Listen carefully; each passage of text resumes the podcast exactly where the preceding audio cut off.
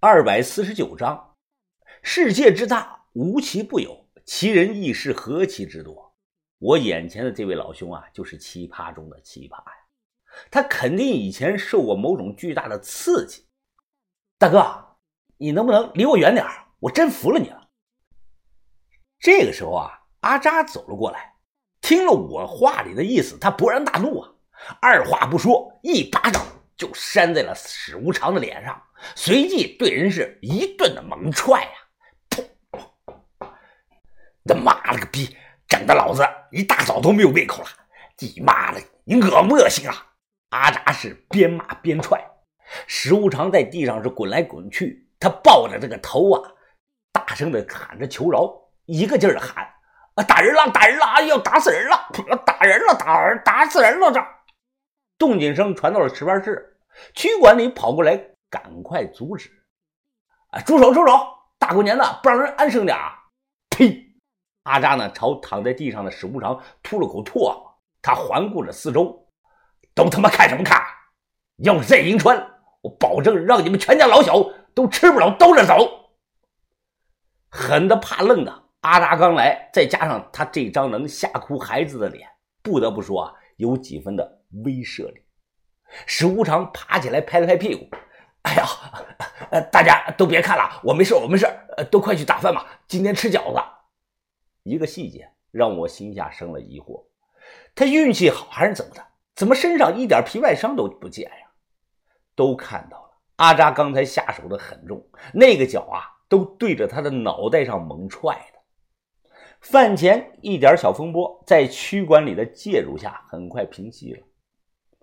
过年早上食堂吃的是猪肉茴香饺子，这里的人啊都狼吞虎咽的抢着吃，甚至都直接用手抓，生怕自己吃慢了二锅抢不到了。我只盛了点面汤，韭菜的还行，但我最讨厌吃茴香的了，那个味道闻不下去，而且茴香馅的掰开以后猛一看，像包了很多绿色的小虫子一样。秦爷的屋里啊，因为我打算今晚下楼一探究竟，所以啊，我向他打听底下的情况。秦爷把门反锁着，转过身，眯着眼睛，小声的跟我说着：“呃，我呀，很多年没有下去了，知道一些，但知道的不多呀。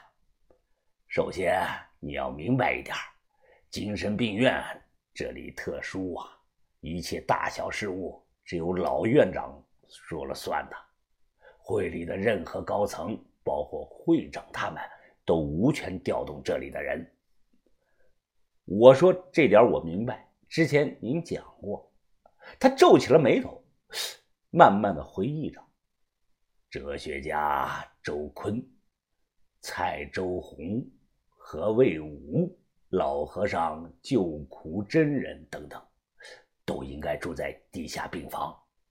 如果你打算下去啊，一定要小心了。这几个人都不好惹。我眉头紧锁，这些人我一个都不认识。昨天那个人怎么样啊？用不用我帮你处理一下呀？他话里指的是阿扎。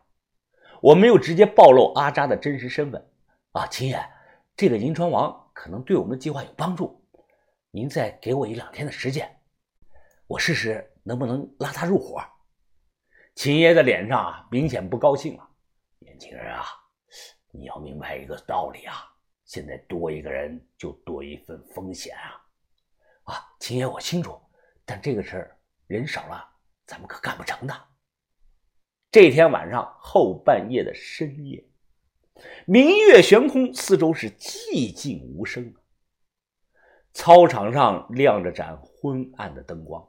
时机一熟，我小心翼翼地将整扇的窗户就取了下来，怕发出动静，轻轻地放到了床上。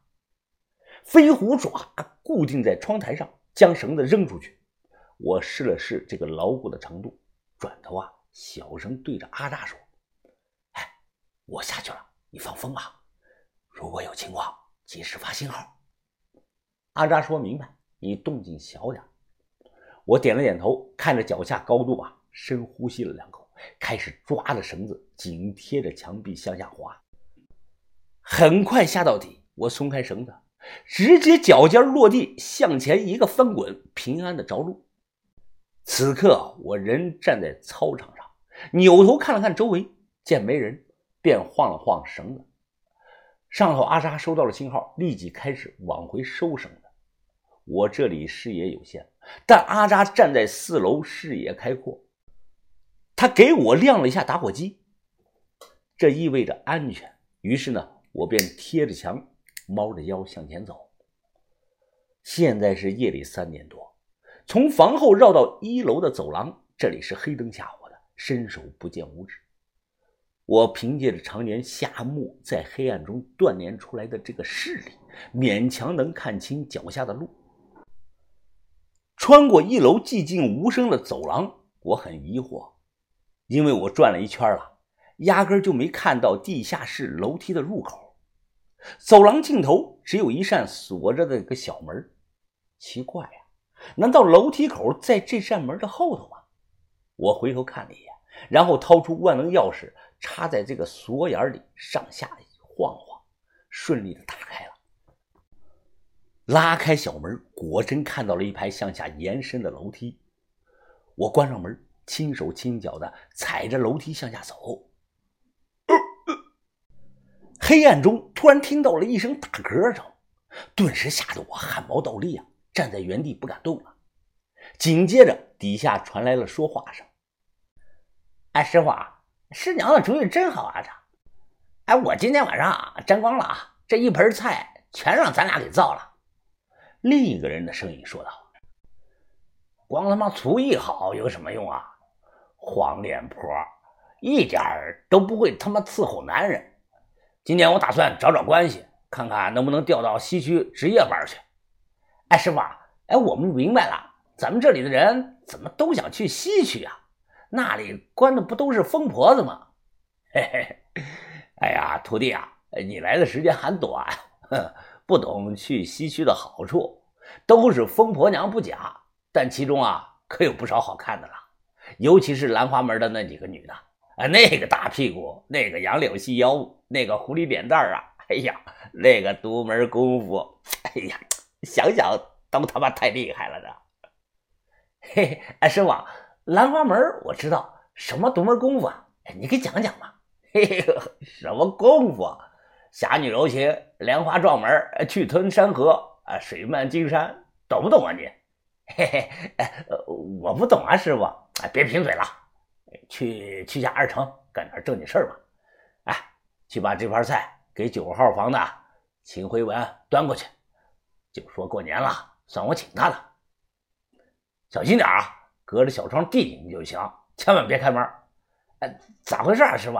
这姓秦的，咱们都照顾他好几次了。你小子江湖经验还是浅，不懂。哎，你能保证自己在这里干一辈子啊？这姓秦的可是咱们新会长的恩师啊！就算新会长管不到咱们这里，可是对付你我这样的小人物，那是绰绰有余，懂了吧？啊，懂了，懂了，师傅。哎，我这就去送啊。这时我悄悄地探头出去看，就看到两个男看守，一个岁数大些，约四十多岁，另一个年轻些，而在他们身后。就跟监狱一样，是一个门一个门的铁牢房。我运气好啊，无意中了解到了最重要的消息。听刚才他俩话里的意思，这里是地下一层，有白班夜班，二十四小时看守。往下还有个地下二层，而秦文辉就住在地下二层的九号房。不知道是不是听到了什么动静。这个年长些的男看守啊，突然扭头朝我这里看过来，我迅速的贴墙藏好，一步步的后退的上去了。穿过操场回到楼后，我左右看看，然后抬头掏出了打火机点了一下。很快，四楼也亮了一下火，随后一根绳子被阿扎贴着墙就放了下来。我抓紧绳子，双脚蹬墙往上爬。上去以后啊，手都磨得破了皮了。阿扎一把将我拽进了屋里，然后迅速的装上了窗户，把绳子收了回来。哎，情况怎么样？找到地下室了没有啊？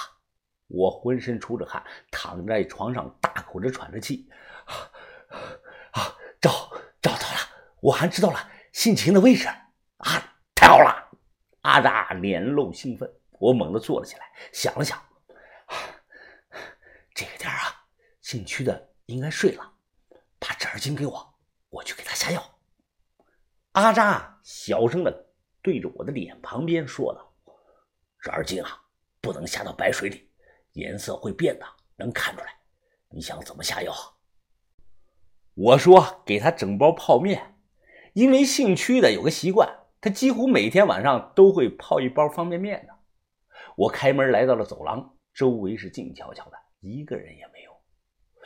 正走着，突然一个黑影啊，冷不丁的打着手电从厕所里走了出来。领领导，区管理手还摸着裤腰带呢，瞪大了眼睛。哎，你你是怎么出来的？